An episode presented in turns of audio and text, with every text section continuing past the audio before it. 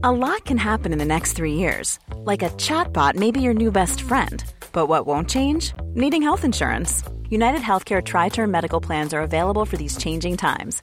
Underwritten by Golden Rule Insurance Company, they offer budget friendly, flexible coverage for people who are in between jobs or missed open enrollment. The plans last nearly three years in some states, with access to a nationwide network of doctors and hospitals. So, for whatever tomorrow brings, United Healthcare Tri Term Medical Plans may be for you. Learn more at uh1.com.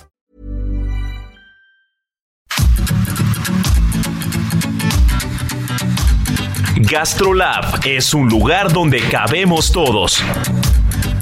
Aquí encontrarás historia, recetas, producto, materia prima, vinos y un sinfín de cosas que a todos interesa, ya que con cocina y vino se aprende en el camino.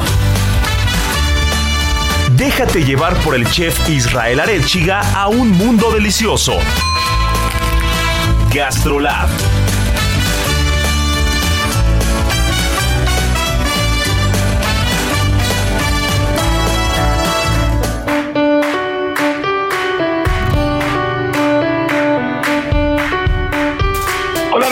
GastroLab, ¿cómo están? Ya es fin de semana, están escuchando muy bien, es la una de la tarde en punto y sí, es nuestra hora consentida de toda la semana porque GastroLab Radio ya está aquí y está con el equipo completo, mi querida Miriam Lira, Marianita Ruiz, nuestra chef de cabecera, el buen Beto en producción, Kike en los controles y un servidor estamos el día de hoy, fin de semana, para hablar, mi querida Miriam Lira, nada más y nada menos que de una semana que no se puso al rojo vivo, se puso al púrpura con temas gastronómicos, porque tenemos de todo y para todo. Es más, hoy el programa producción nos debería decir que dure dos o tres horas, porque ya les digo a quien nos está escuchando que no nos va a dar tiempo de acabar con todo, porque tenemos a Josefina Santa Cruz y Pia Quintana, un par de bombones de cocineras, de grandes personas, de, de mujeres fregonas, de ejemplos de, de, de cómo salir adelante y cómo verle el lado bueno y cómo tomar lo mejor de todo para seguir avanzando y seguir creciendo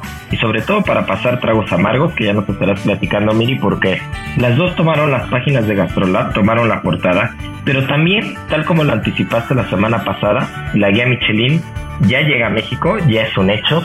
Tenemos también el Día Internacional del Chef que justo el día viernes se celebró. Tenemos el Día del Gin Tonic que Marianita Ruiz nos estará hablando del Gin Tonic. Tenemos mil cosas, 50 Bar. De verdad es un programa súper completo el día de hoy. Y sin tanto rollo, Miri Liri, pues vamos a darle porque este par de cocineras de cracks tomaron las páginas de Gastrolab y las pintaron de rosa. Ay, ¿cómo están amigos de Gastrolab? Sí, fíjate que tenemos un programón padrísimo. Y de primer lugar, Josefina Santa Cruz y Pía Quintana ambas sobrevivientes de cáncer de mama, una enfermedad que como todos sabemos, pues cómo nos ha quitado el sueño y, nos da tanta preocupación, sobre todo a las mujeres. Los hombres no están exentos de padecerla, pero es más frecuente en mujeres. Y pues nos acercamos a ellas porque tienen una plataforma increíble en redes sociales, en internet, que se llama Sal y Especias, en la que ellas buscan compartir tips, recetas, experiencias de vida, eh, consejos, eh, sus mejores tips, básicamente de cuando ellas estuvieron pues atravesando la enfermedad, ¿no? Entonces e, es una información que viene de primerísima mano, que está pues avalada por, por muy buenos oncólogos, los que ellas estuvieron pues eh, este, viendo cuando, cuando estuvieron pasando por esta situación. Y, y pues bueno, se vuelve también como una campaña permanente con constante para que las mujeres eh, tomen muchísima conciencia, lo hayan padecido o no, de las consecuencias tan graves que puede llegar a haber con una enfermedad cuando no se detecta a tiempo, ¿no? Entonces, esta es la función de, de Sal y Especias y ellas lo hacen de una manera divertida, cálida, amable, deliciosa, porque si ustedes entran ahorita a su Instagram, vayan y búsquenla, Sal Especias, eh, se van a dar cuenta que todos los platillos que están por ahí, híjole, aunque son extremadamente saludables, se ven completamente deliciosos y eso rompe como todas estas estigmas y mitos que hay alrededor de la cocina cuando es muy saludable, ¿no? Que no tiene sabor, que es insípida, que, que no le vas a encontrar el gusto. Y no, esta es la visión de dos chefs este, mexicanas centronas super luchonas que, que le dan toda esa vuelta y también pues ayudar a todo el mundo pues a atravesar la enfermedad de la mejor manera, ¿no? Con la mejor actitud. Eh, pues obviamente ellas nos cuentan en, eh, a lo largo de la entrevista que hay altas, hay bajas, hay días que te, que te quieres este, jalar los pelos y demás de, de la desesperación por los medicamentos y demás. Pero bueno, poco a poco, paso a paso, y es una situación que se puede ir llevando de una manera más amable, sobre todo contigo mismo, ¿no? Y qué mejor que haya dos expertas gastronómicamente hablando que te puedan demostrar y que te puedan llevar de la mano para decirte que no tienes que comer mal para comer sano, que no tienes, que, que, que, que todo tiene sabor, que todo tiene un sentido, que las combinaciones tienen un porqué. Eh, Pia es una gran amiga mía, nos conocemos hace muchos años y recuerdo cuando estaba en el proceso que, que, fue un proceso, yo lo, yo lo veía con ella, un proceso duro, pero que la verdad tía siempre con buena cara, siempre con una gran actitud, creo que eso, pues desde ahí partes, ¿no? Partes con una, eh, cómo, afrontas el tema y Pia lo afrontó sabiendo desde el inicio que lo iba a brincar y lo iba a brincar bien y rápido, ¿no? Entonces, eh, recuerdo que llegaba al restaurante y me decía, a ver, hoy puedo comer esto y no puedo comer nada de esto. Y, y de manera alterna, aparte del tema médico, por supuesto, y de, y, y de, todo, de todos los procedimientos que tenía que hacer en el hospital, ella llevaba una parte de alimentación bastante particular y a rajatabla, ¿no? Pero eran cosas en las que de repente llegaba y me decía, hoy no puedo comer nada que tenga color rojo pero nada, nada es ni un pimiento, no puedo, no, puedo comer pimentón, no puedo comer nada de fresas, nada que tenga color rojo. Y no tenía nada que ver con los medicamentos, era un tema aparte de su alimentación y, y, y esta parte alterna que estaba llevando para, para ayudar a salir del tema de cáncer lo más rápido posible. Y la verdad es de que, que siempre fue muy, muy estricta con su tema eh, alimenticio durante todo el proceso y platicando con ella cuando, cuando ya me dio la noticia que había salido, que estaba limpia, que ya, que ya estaba del otro lado. Y, que nos vimos en serio y que también la recibimos en el restaurante, que estuvimos cocinando con ella, que, que hicimos por ahí alguna cena maridaje después de esto, pues me decía que ella, ella siente o ella cree que la parte alimenticia fue toda la diferencia, ¿no? Que la parte de, de, de, cómo se alimentaba, de saber conscientemente qué tenía que comer, qué no tenía que comer y entender que todo tenía que ver con lo que tenía en su plato, en ese momento es cuando, cuando ella dice que sintió realmente que, que la mejoría era muy evidente y sobre todo que lo iba, lo iba a pasar muy rápido, ¿no? Y creo que, creo que este par de ejemplos de grandes cocineras de Josefina, que también es una gran cocinera, que es una guerrera igual que Pía, pues eh, ponen el ejemplo de que ante el mal tiempo pues buena comida te puede dar grandes resultados, ¿no? Entonces hay que tomarlo en cuenta. Tal y Especias me parece un proyecto impresionante, me parece un proyecto eh, educativo, porque muchas veces quienes estamos en el día a día en la cocina o en la gastronomía, pues tienes acceso a mucha información y a muchas cosas que pueden parecer evidentes o que pueden parecer parte del día a día. Sin embargo, quien no se dedica a eso, quien no está en el medio, quien no está en el ramo y llega a sufrir un tema de cáncer, pues qué mejor que tener a dos personas que se dedican a esto y especializadas y que, lamentablemente ya pasaron por ello, pero que afortunadamente eh, lo hicieron muy bien y están totalmente del otro lado, para decirte, pues, ¿qué crees? Que, que, esto te hace el camino más sencillo, ¿no? Y no solo te lo hace más sencillo, sino te va a ayudar y te lo va a hacer más rico. Claro, qué impresionante lo que dices, ¿no? Ahora sí que el poder de la experiencia ayuda mucho y también mucha gente se va a sentir muy identificado, ¿no?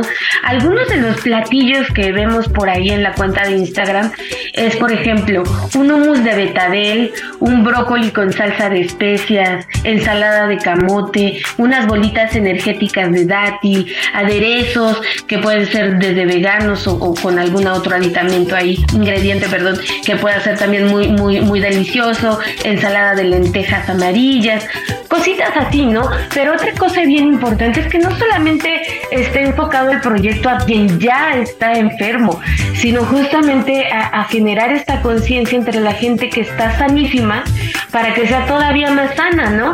y, que sean conscientes de lo que se llevan a la boca. Nos comentaban también, a ver, o sea, muchas veces te vas al supermercado y nunca eres consciente de lo que, de lo que dice la etiqueta, ¿no?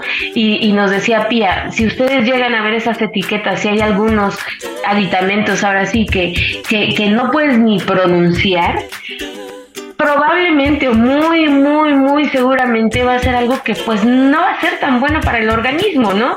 Y pues bueno, no estamos satanizando ni diciendo ya nunca más vamos a volver a comer procesados y demás, pero sí podemos empezar a tener una alimentación más consciente, ir a ver estos proyectos, entenderlos, seguir algunas de las recetas y poco a poco ir haciendo este cambio más saludable, ¿no?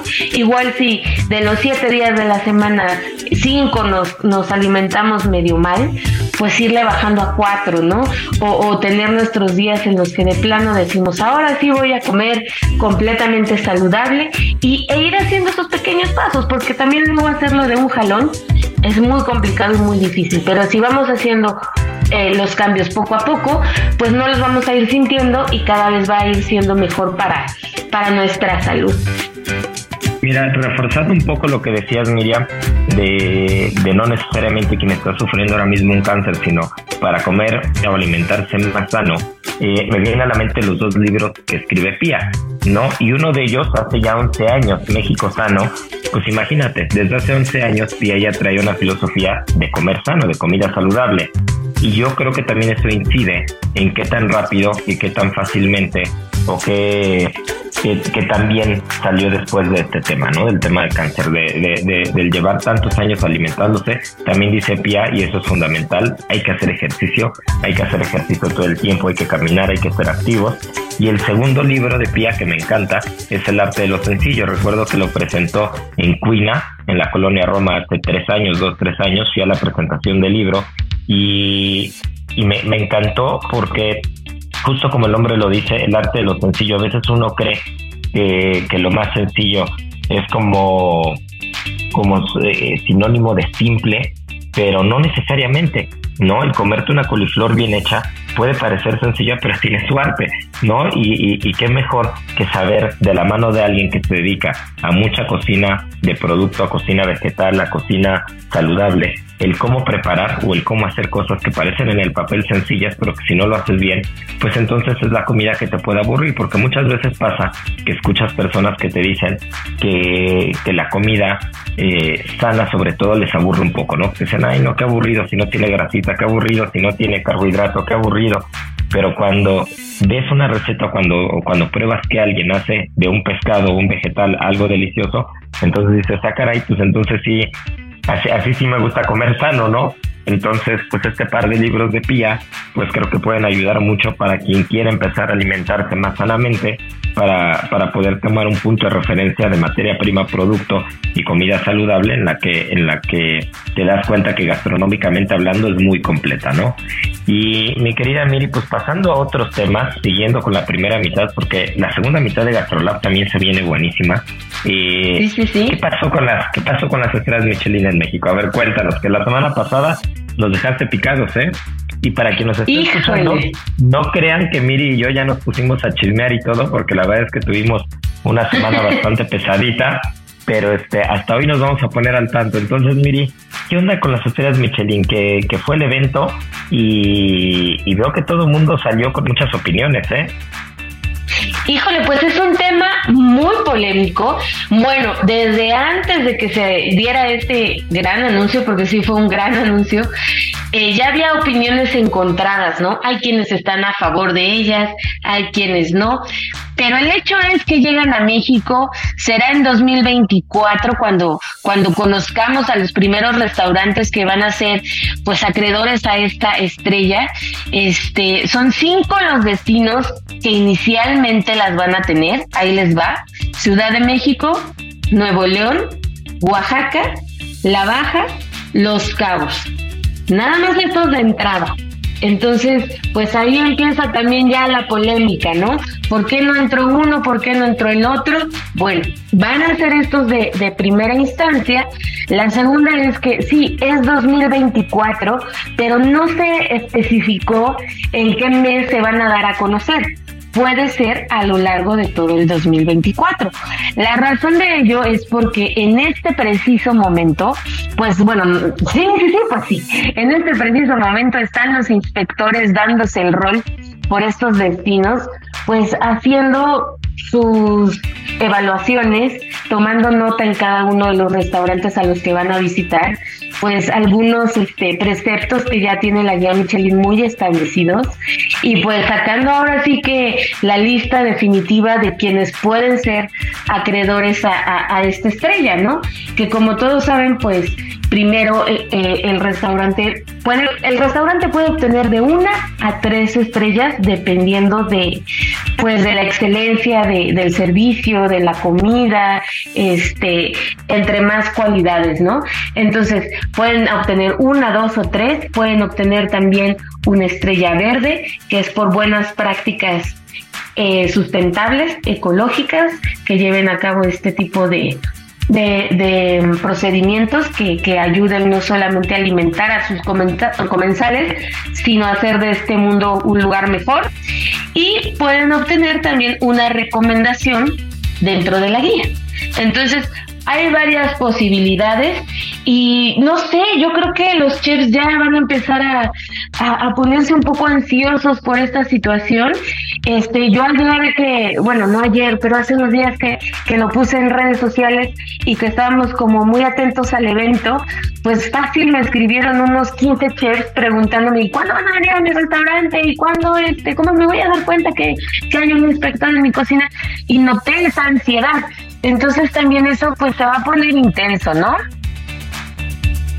Sí, definitivamente lo que viene ahora mismo es eh, un toma y daca, una revolución en las cocinas, en los restaurantes. Hay que ver qué es lo que pasa, porque vamos a encontrar una diversidad de opiniones y, y, de ángulos desde el que cada uno lo quiere ver o lo, o lo entiende o lo ve, que, que vas a ver la locura que va a ser esto el primer año porque recordemos, ya alguna vez lo platicábamos aquí hace muchos programas, que cada país tiene, por llamarlo de alguna manera, entre comillas, como varas diferentes con las que se mide eh, la guía Michelin.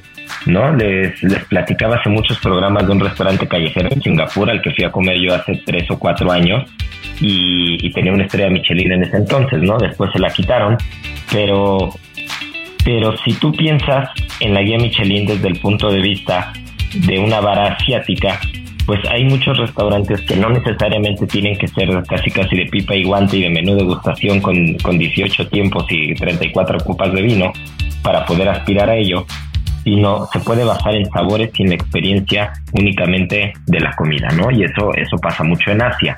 Pero después encuentras la guía en España o encuentras la guía en Francia y, o incluso en Estados Unidos y te das cuenta que la mayoría de los restaurantes que, están catalogados en la guía, pues son restaurantes que cumplen ciertas características que van muy ligadas al contexto del restaurante, a la experiencia del servicio, al menú de gustación, a al maridaje, a las copas de vino, etc, etc, etc. Entonces, yo creo que este primer, este primer año, desde mi particular punto de vista, y desde yo como lo siento y como lo veo, creo que lo peor que puedes empezar a hacer como restaurante o como cocinero es empezar a hacer algo que no haces y empezar a querer ser algo que no eres, ¿no? Entonces, creo que ya si, si, si muchos restaurantes han sido exitosos y han llegado hasta este punto haciendo las cosas de una manera, lo peor que podría pasar en este primer año es que cunda el pánico y entonces todos quieran volverse fine dining, todos quieran volverse eh, bastante cuadrados, todos quieran volverse eh, con un servicio muy protocolario no sabemos todavía, habrá que esperar el primer año con qué vara se mide, ¿no? Porque igual nos puede dar la sorpresa como pasó en Singapur o como pasó en, Tokio y, y, en una de esas nos puede dar la sorpresa y una taquería conocida puede obtener la estrella, ¿eh? Porque ese es el equivalente de lo que pasó en Asia, pero también puede ser que únicamente los restaurantes más reconocidos fine dining por ser un tema más gastronómicos, por llamarlo de alguna manera, menos relajados y, un poco más protocolarios, puede ser que sean los primeros que la ganen, ¿no? Entonces, todo depende de, de, de, dónde estemos parados, ¿no? Y creo que el primer año va a ser un año de, termómetro, va a ser un año de, vestiduras rasgadas, de, de, pelos arrancados, de que, de que todo el mundo va a estar como loco claramente nos pone, nos pone a todos con, con un poquito los nervios de punta cuando sabes que, que ya viene, pero también tenemos que ser conscientes cada uno de nosotros qué sí somos, qué no somos, a qué aspiramos y qué podemos hacer y qué no podemos hacer. Y no únicamente como un tema de cocinero, sino también desde el tema de, del, contexto del restaurante, ¿no? No olvidemos que primero, antes que otra cosa, tiene que ser un negocio. Y, y, ha pasado en muchos restaurantes, en Suiza, en Austria, en Francia sobre todo, que cuando un restaurante gana una estrella Michelin la devuelven, ¿no? Porque es más complicado hacerlo financieramente viable el proyecto porque si la llegas a perder, lo más seguro es de que quiebres. Y aparte entras en una vorágine en la que quieres mejorar todo y en el que en la que quieres ser todo más protocolario, entonces eh, empiezas empiezas en un en un círculo vicioso de gastos y de y, y, y, como de mejora continua que a veces no es necesaria porque lo que tienes que cuidar más es la experiencia gastronómica y que el servicio sea honesto y sea claro. Y entonces empiezas a perder un poco el enfoque. Entonces sí creo yo que, que cada uno de nosotros tendremos que ser muy conscientes del tipo de restaurante que tenemos, del tipo de cocina que hacemos y decir, a ver, el restaurante que yo tengo y la cocina que yo hago es o da para una estrella Michelin con las características que están viniendo a calificar, eso lo sabremos hasta que salgan las primeras estrellas, hasta que salga la primera guía, ¿no? Y a partir de ahí, lo que puedas modificar, porque claramente, pues no nos hagamos tontos, ¿no? Todo el mundo quisiéramos tenerla, pero también tenemos que ser muy honestos del tipo de restaurante, el tipo de target que tenemos, hacia dónde va dirigido el restaurante y qué estamos buscando, ¿no? Entonces yo he escuchado, de, escuché por ahí de algún restaurante que, el restaurante es precioso, que el restaurante tiene un servicio impecable, tiene una cocina impecable, pero lleva dos años vacío, ¿no? Y, perdiendo dinero dos años y decían, es que yo me quiero esperar para cuando vengan las, las estrellas Michelin. Bueno, pues entonces eh, ya, ya, ya, cada quien tendrá que, que, ver su tendrá que tener su propia visión o su manera de abordar de abordar el restaurante no pero si prefieres perder dinero dos años para ganar una estrella habrá restaurantes que digan no pues yo prefiero que sea negocio y con ese negocio después montamos un restaurante pensando en la estrella Michelin no pero ya tienes una base. Entonces creo que se va a poner muy bueno el debate creo que se va a poner eh, muy buena la cosa, va a haber gritos y sombrerazos, no tengo la menor duda de eso. Y pues nada, mi querida Miri, se nos está yendo la primera mitad, pero no se nos despeguen porque volvemos, volvemos con el sabor oculto, pero también volvemos con un festival, nada más y nada menos que en Andalucía, en Huelva, en España, donde un servidor estará hablando junto con un chef con estrella Michelin de la zona, junto con Juan Luz de Lu Cocina y Alma, y estaremos teniendo una plática sobre la influencia de las culturas en la gastronomía. Así que ya les platicaré en esta segunda parte porque viene Binómico, el sabor oculto y muchas otras cosas más. Eso es Gastrolab, no se nos despeguen. Gastrolab, el lugar donde cabemos todos. Vamos a una pausa y regresamos.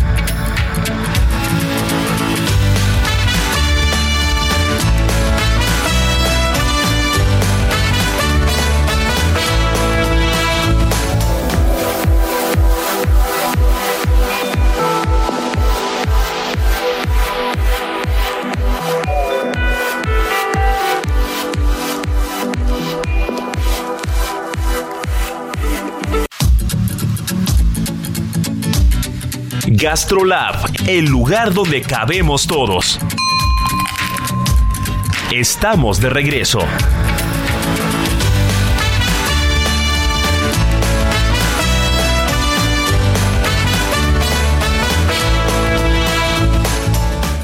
¿Sabías que puedes hacer arroz con leche fit? Elaboras con arroz integral, aportarás a tu organismo una gran fuente de energía, y si sustituyes el azúcar por stevia, obtendrás efectos terapéuticos si padeces diabetes e hipertensión. Aprende a preparar un delicioso arroz con leche fit en las redes sociales de GastroLab en Adicción Saludable, porque la comida rica no tiene que ser aburrida.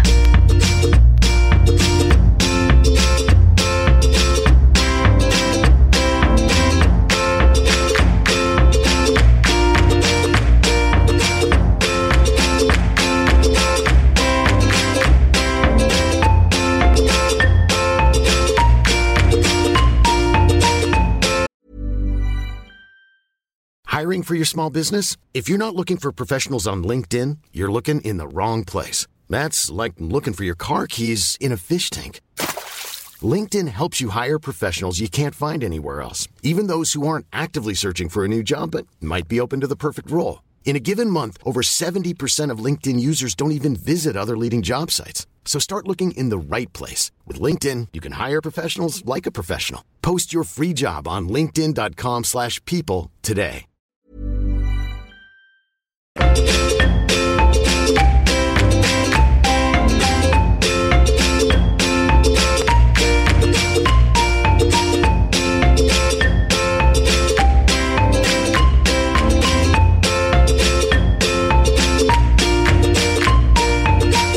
GastroLab.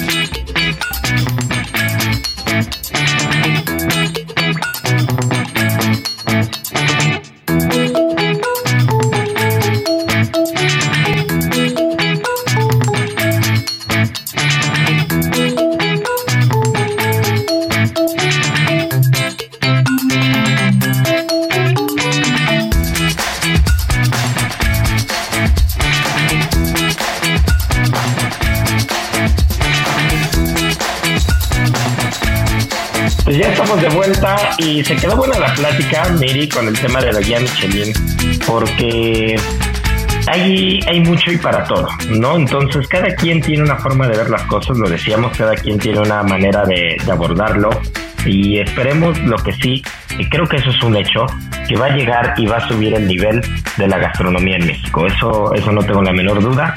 Y pues tú también estando ahí en el evento y todo, estuviste escuchando algunas cosas, estuviste hablando con el director de la guía, así que cuéntanos los últimos detalles porque Marianita Ruiz también está aquí con el sabor oculto. Pues fíjate que pudimos eh, tener una conversación con Gendal Poujenek. Él es el director internacional de las guías Michelin. Y justo de lo que platicabas antes del corte, nos dio unas guías que pueden ser clave para saber quiénes pudieran obtener eh, las primeras estrellas en México. Y él nos decía, a ver, aunque sí, tenemos criterios muy estrictos dentro de la guía y que se han seguido a lo largo de la historia desde que se lleva a cabo a principios del siglo XX, eh, pues sí, vamos a hacer algunas distinciones en México. Primero vamos a saber cuáles son como los, los, los este, parámetros fundamentales que califican, ¿no? Que es la calidad de los ingredientes, sabores, la personalidad del chef expresada a través de su cocina y la consistencia, tanto del menú como a lo largo del tiempo. Entonces él nos decía, bueno, ya llevamos cuatro años eh, eh, echándole el ojo como a varios sitios y demás, pero ojo, estos pueden ser desde fine dining hasta lugares muy pequeñitos, muy recónditos, muy este pues de, familia, muy de, de, de, su nicho en su pueblito y demás. Entonces, justo lo que nos comentabas hace rato, puede que tengamos este fenómeno que se ha dado en otras partes del mundo, que no necesariamente es exclusivamente el fine dining. Esta entrevista la vamos a tener próximamente en GastroLab para que también no se la pierdan. Pues mira nada más la exclusiva de Miri Miri haciendo su chamba como siempre, poniéndose poniéndose las pilas para entrevistar a todo el mundo y para tener información de primera mano. Y pues qué interesante, va a estar muy bueno. Se vienen, se vienen cosas buenas, eso es un hecho. Se viene una revolución gastronómica en el país, en estas cinco ciudades o en estos cinco, cuatro estados o cinco estados en los que va a estar la guía. Y pues nada, Miri, pues a ponernos las pilas, hacer que esto crezca, hacer que, que, el, que el ganador realmente sea el consumidor final. Creo que eso es la parte importante y lo que no podemos perder de vista. El objetivo es que la, las personas que van y comen en el restaurante sean realmente quienes, quienes salgan beneficiados, ¿no? Porque finalmente de ellos vivimos. Ellos son quienes, quienes van, quienes dedican horas de su día, quienes planean para ir a comer en alguna ocasión especial, quienes van y pagan, quienes mantienen el restaurante y claramente que para ellos tenemos que hacer las cosas pues de la mejor manera, ¿no? Pero pues claramente lo que sí o sí tendrá que pasar es que el detalle va a tener que subir, la comida tendrá que ser mejor y la propuesta gastronómica va a tener que estar más pulida. Y definitivamente el que el restaurante o el, lugar que no cumpla con eso, pues también será más complicado y será más difícil subsistir, ¿no? En una ciudad donde hay miles de restaurantes, donde hay millones de comensales, creo que creo mi querida Miri, no quiero sonar muy salvaje, pero estos van a ser los juegos del hambre gastronómicos, ¿no? Entonces, sí, vamos, a ver sí, qué, sí. vamos a ver qué es lo que pasa, pero que Dios nos agarre confesado. A todos. Y ahora, el sabor oculto.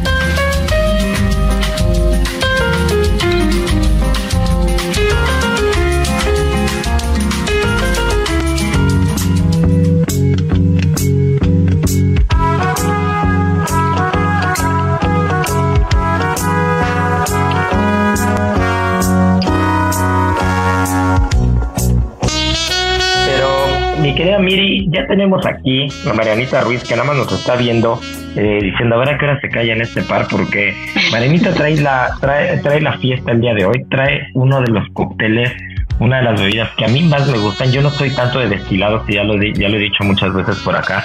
No soy ni tequilero, ni mezcalero, ni whiskero, pero el gin and tonic me mata y Marianita Ruiz trae el sabor oculto esta semana. Que qué delicia el sabor oculto, Marianita.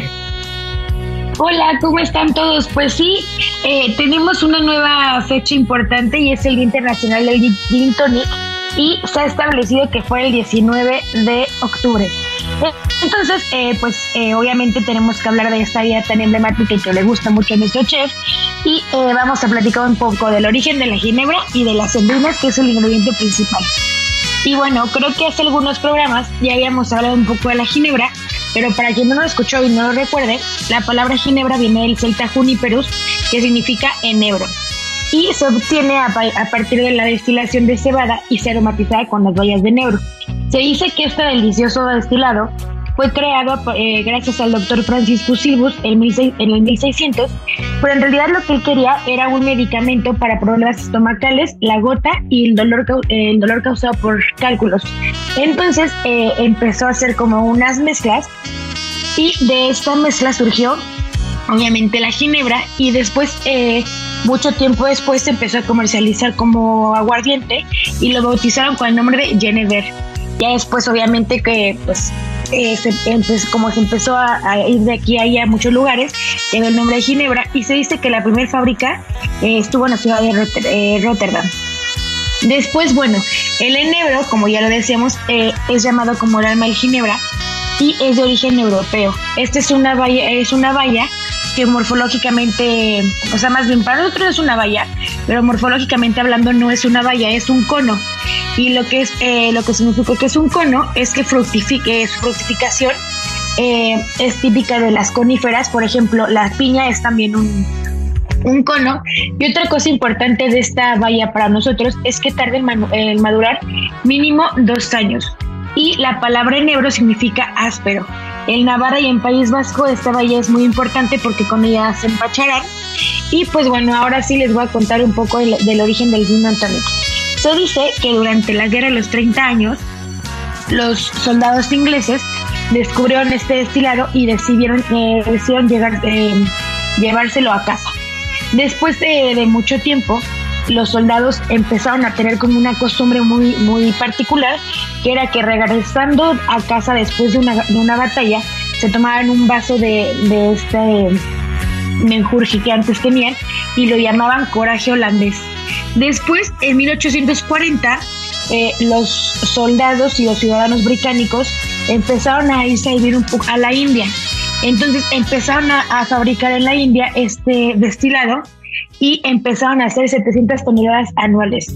Después, em, aquí descubrieron la quinina, que es un árbol que eh, la corteza la raspaban y era como un método como para la malaria. Y después, eh, pues como el sabor de esta corteza que se llamaba quinina era muy, muy amarga, decidieron mezclarla con un poco de agua y azúcar. Entonces, a esta mezcla de agua, azúcar y la quinina la llamaron Indian Tonic Water. Y ya después de mucho tiempo, como ya había llegado también aquí el Genevere, decidieron mezclarlo con el Indian Tonic Water porque el sabor seguía siendo muy amargo de las dos cosas y se dice que este fue el origen de el Gin and Tonic.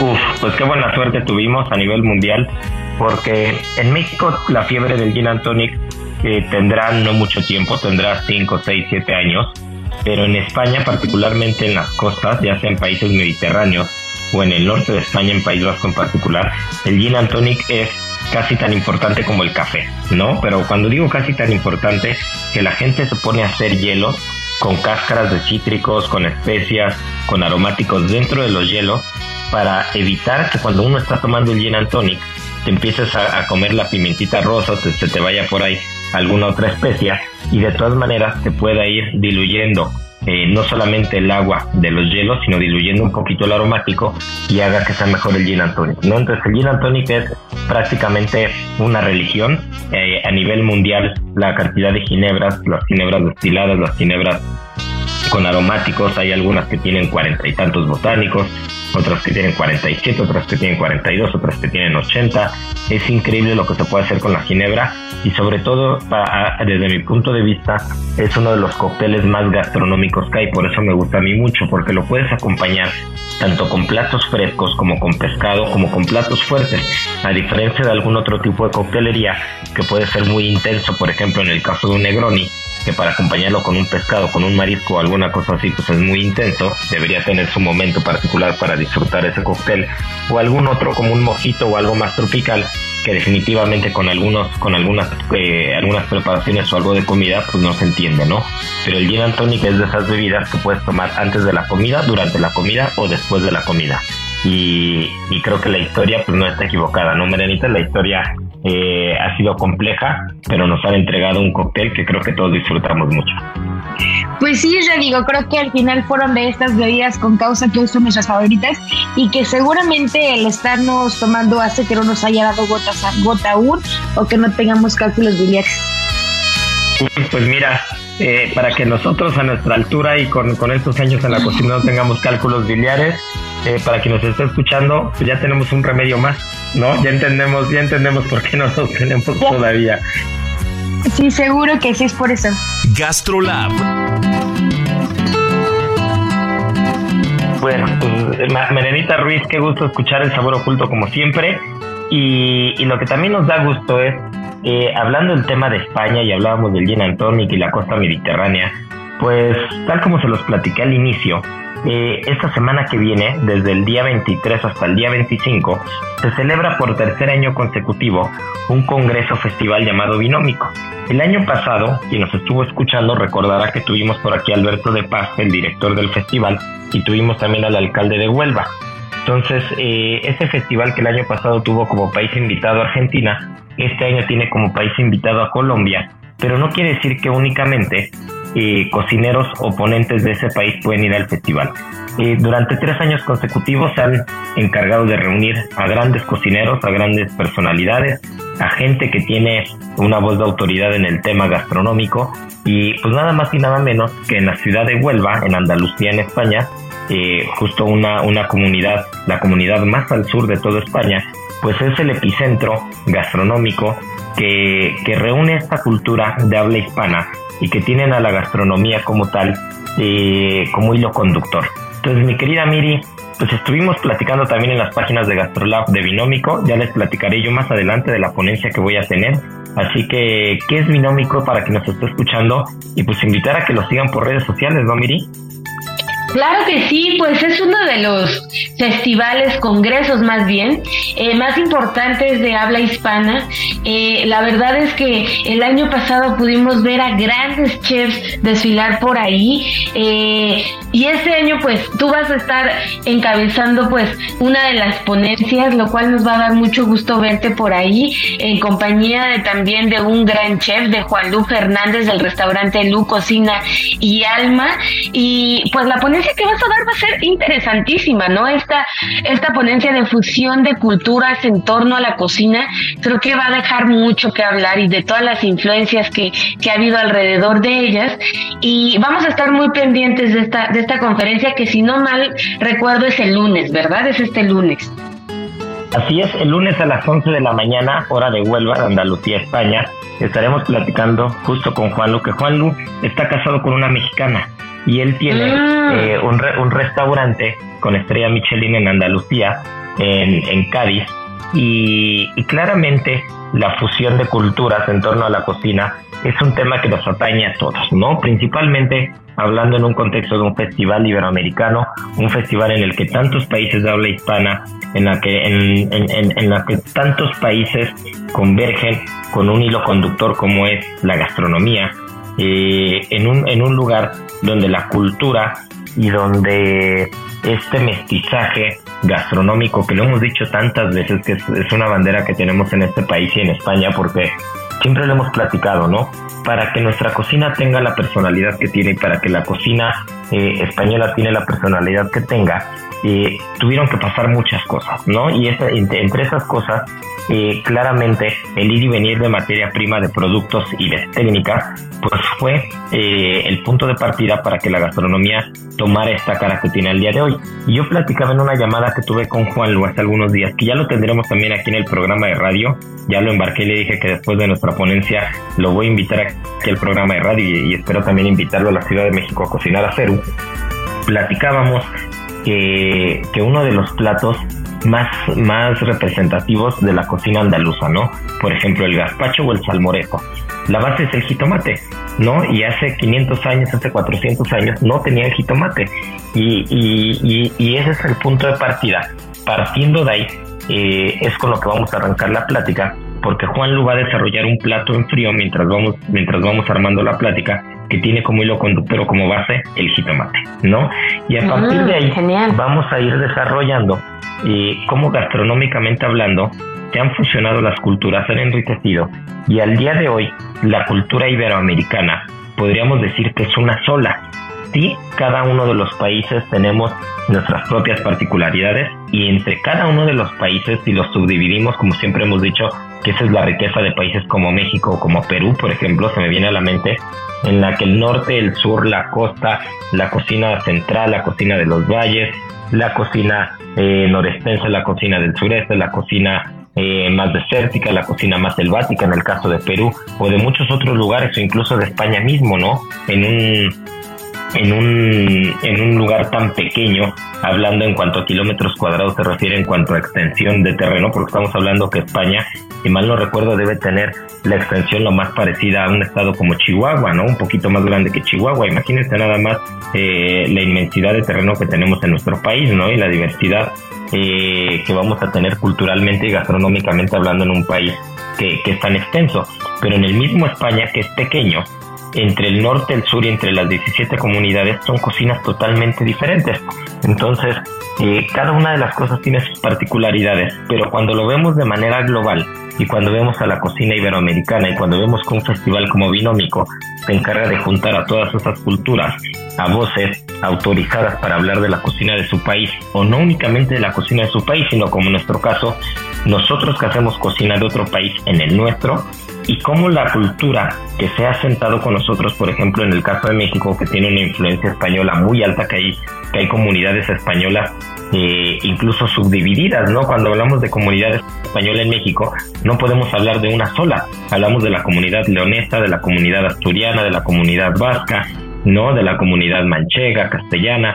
Estamos hablando que, México tiene una presencia tan grande no solamente de España, sino también de otros países, que cuando te das cuenta y cuando volteas a ver hace 100 años y cuando ves lo que está, cuando ves lo que estás haciendo ahora mismo, pues toda esta migración, toda esta mezcla, todo este mestizaje, eh, le sigue dando voz, le sigue dando un rostro y le sigue dando un sentido a la gastronomía.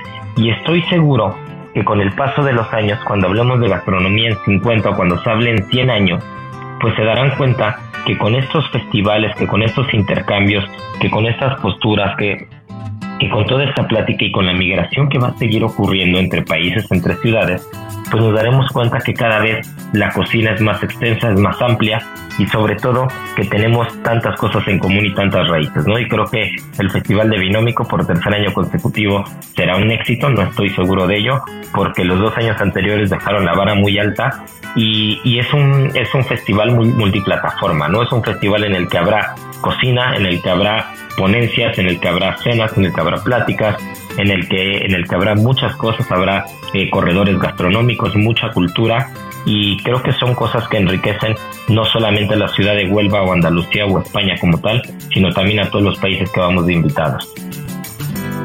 Y vamos a estar súper atentos a todo lo que ocurra por allá porque ya lo decías, ¿no? Eh, uno de los grandes objetivos del Congreso, pues es el compartir todo este conocimiento y expandirlo a lo largo del mundo, ¿no? Algunos de los chefs más importantes que van a estar por allá, además de nuestro querido Israel Arechiga, es Leonor Espinosa, quien si ustedes recuerdan, ella fue nombrada mejor cocinera del mundo. También va a estar por allá Pía Salazar, que es la mejor pastelera y repostera del mundo.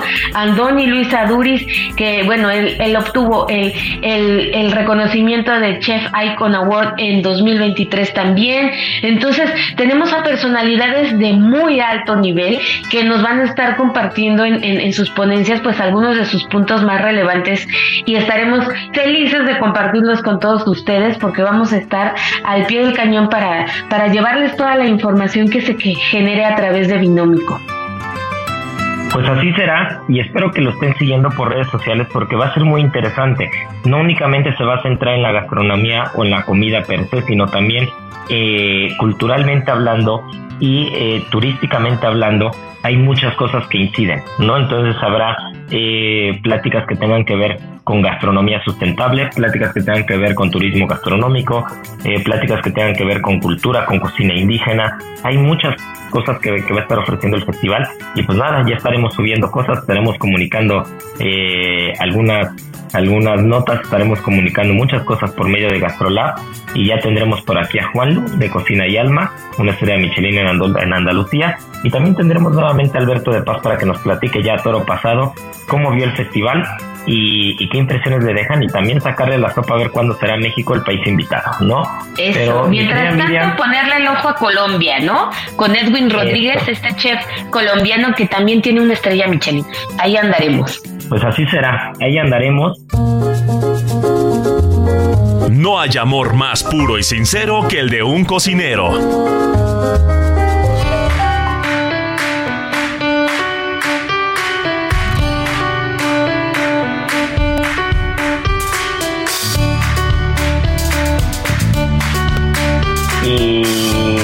Nos está yendo el tiempo, pero no queremos dejar de felicitar a todos nuestros amigos porque yo sé que mucha gente de la industria nos escucha, es difícil a veces descansar en sábado y domingo y más a la una de la tarde, pero sé que muchas personas de la industria nos escuchan y no queremos dejar de felicitar a todos los cocineros porque justo el día 20, 20 de octubre es el día del chef, es el día que, en México lo celebramos y pues un abrazo a todos ellos, un abrazo a Marianita Ruiz con sus sabores ocultos, a toda la gente que, que hace que, los estómagos se vayan contentos, que se vayan restaurados, porque no, olviden, no olvidemos que ese es el origen de un restaurante, ¿no? El restaurar estómagos. Y finalmente, eh, pues gracias a todos los cocineros, cocineras, eh, a todos los chefs, eh, a todo aquel que toma una cuchara, un cuchillo, un sartén y transforma un alimento para hacer algo rico, pues felicidades en su día. Y no nos podemos ir sin dar al ganador de la adivinanza la semana pasada, que por aquí lo tengo, ya lo tengo anotado. Se puso bueno, ¿eh? Se puso igual, fue por, Sí. por, por segundito. Por segundito. Sí. Muchas, muchas felicidades a Jorge Samón. Jorge Samón, ya te escribí, ya sabes que tú fuiste el ganador. Y eh, pues vamos a echarnos la adivinanza de esta semana. Que nos digan, a ver, vamos, vamos a ligarla Uh, vamos a ligarla a los países iberoamericanos en el contexto de binómico, ¿no? Entonces, que nos digan cuáles son todos los países que conforman la cultura iberoamericana. Ojo, no es latinoamericana, ¿eh? es iberoamericana. Así que está muy sencillo, está muy sencillo, pero sí hay que escribirlo, ¿eh? porque somos bastantitos. Así que ya saben, arroba Israel Arechiga. Y pues mi querida Miriam Lira, Marianita Ruiz, nuestro buen Beto en producción, un abrazo a todos. Gracias por escucharnos. Esto es GastroLab. Y el siguiente fin de semana venimos con más información, con las impresiones de Binómico y con muchas otras cosas más. Y ya saben que tripa vacía. ¡Alegría! alegría. Aquí concluye otra emisión más de GastroLab, el lugar donde cabemos todos. Déjate llevar por el chef Israel Arechiga a un mundo delicioso. Una emisión de Heraldo Media Group. GastroLab.